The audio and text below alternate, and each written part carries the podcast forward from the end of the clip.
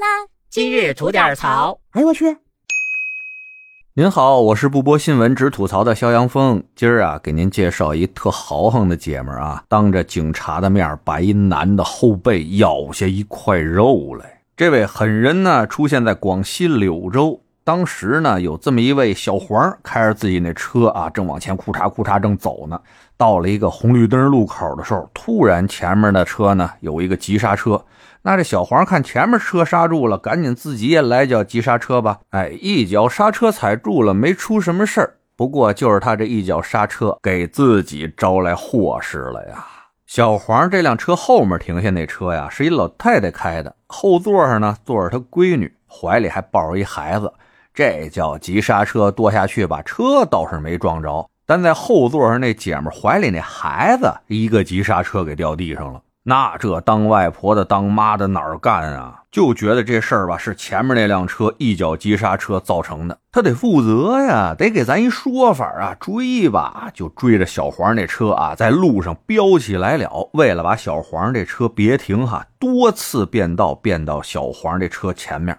小黄呢，为了安全的考虑，哈，最终是在路边停车，看看这二位到底要干嘛。还没等小黄和他女朋友从车上下来呢，啊，就看前面车上下来两位女同志，抱着一孩子，冲着小黄这车啊，就一通阻安输出啊，还往这车上吐口水，把这小黄弄得是莫名其妙的呀。赶紧和女朋友从车上下来，想了解一下情况，双方交涉一下，对吧？但是天不遂人愿啊。双方的交涉很快就变成了激烈的肢体冲突。按后来警察的说法啊，这小黄当时没有主动采取暴力行为，但他为了护住自己的女朋友，选择了报警。当民警迅速赶到现场之后，前面那位女乘客啊，抱孩子那位还是激动不已，继续在攻击着小黄和他女朋友。弄得这小黄啊，只有先护住自己女朋友，把后背啊亮给前车那二位了。抱孩子那位真是一狠人啊，上去照着小黄那后背就是一口啊！哎呀，把那小黄咬的呀，他嗷嗷嗷嗷的出这动静了。当着警察同志面说：“他咬我，他咬我。”这咬上还就跟王八咬人似的，他不松嘴了。警察同志这么连拉带拽带掐腮帮子都松不开呀，最后生生的是把小黄后背上一块肉给咬下来了。那视频啊，要不您看看去吧，看的我就觉得脊背发凉啊，都疼得很。看着这下行了，先别处理什么纠纷了，赶紧先上医院治伤去吧。到医院可遭姥姥罪了啊！先把这伤口处理完了，又得打破伤风针，又得打狂犬疫苗，一系列的针啊往身上捅。哎呀，把这小黄折腾的可是不善。信了话了，这都是遇上什么人了？这种事啊，这辈子再也不想遇着第二次了，太妈吓人了！这个。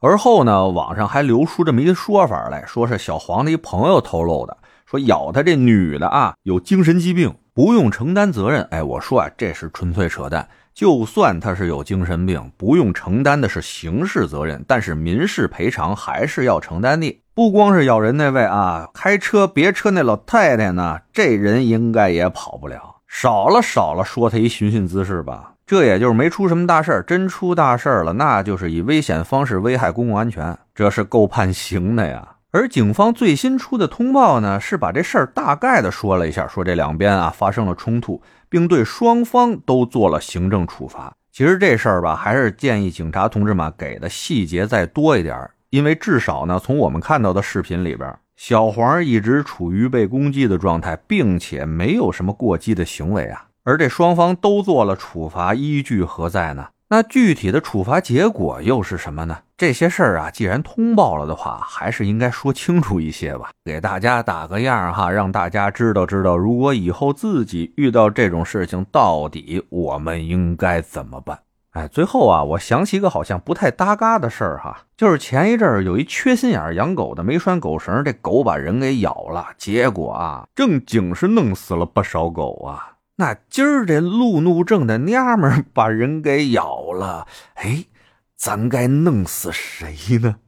得嘞，我是每天陪您聊会儿天的肖阳峰。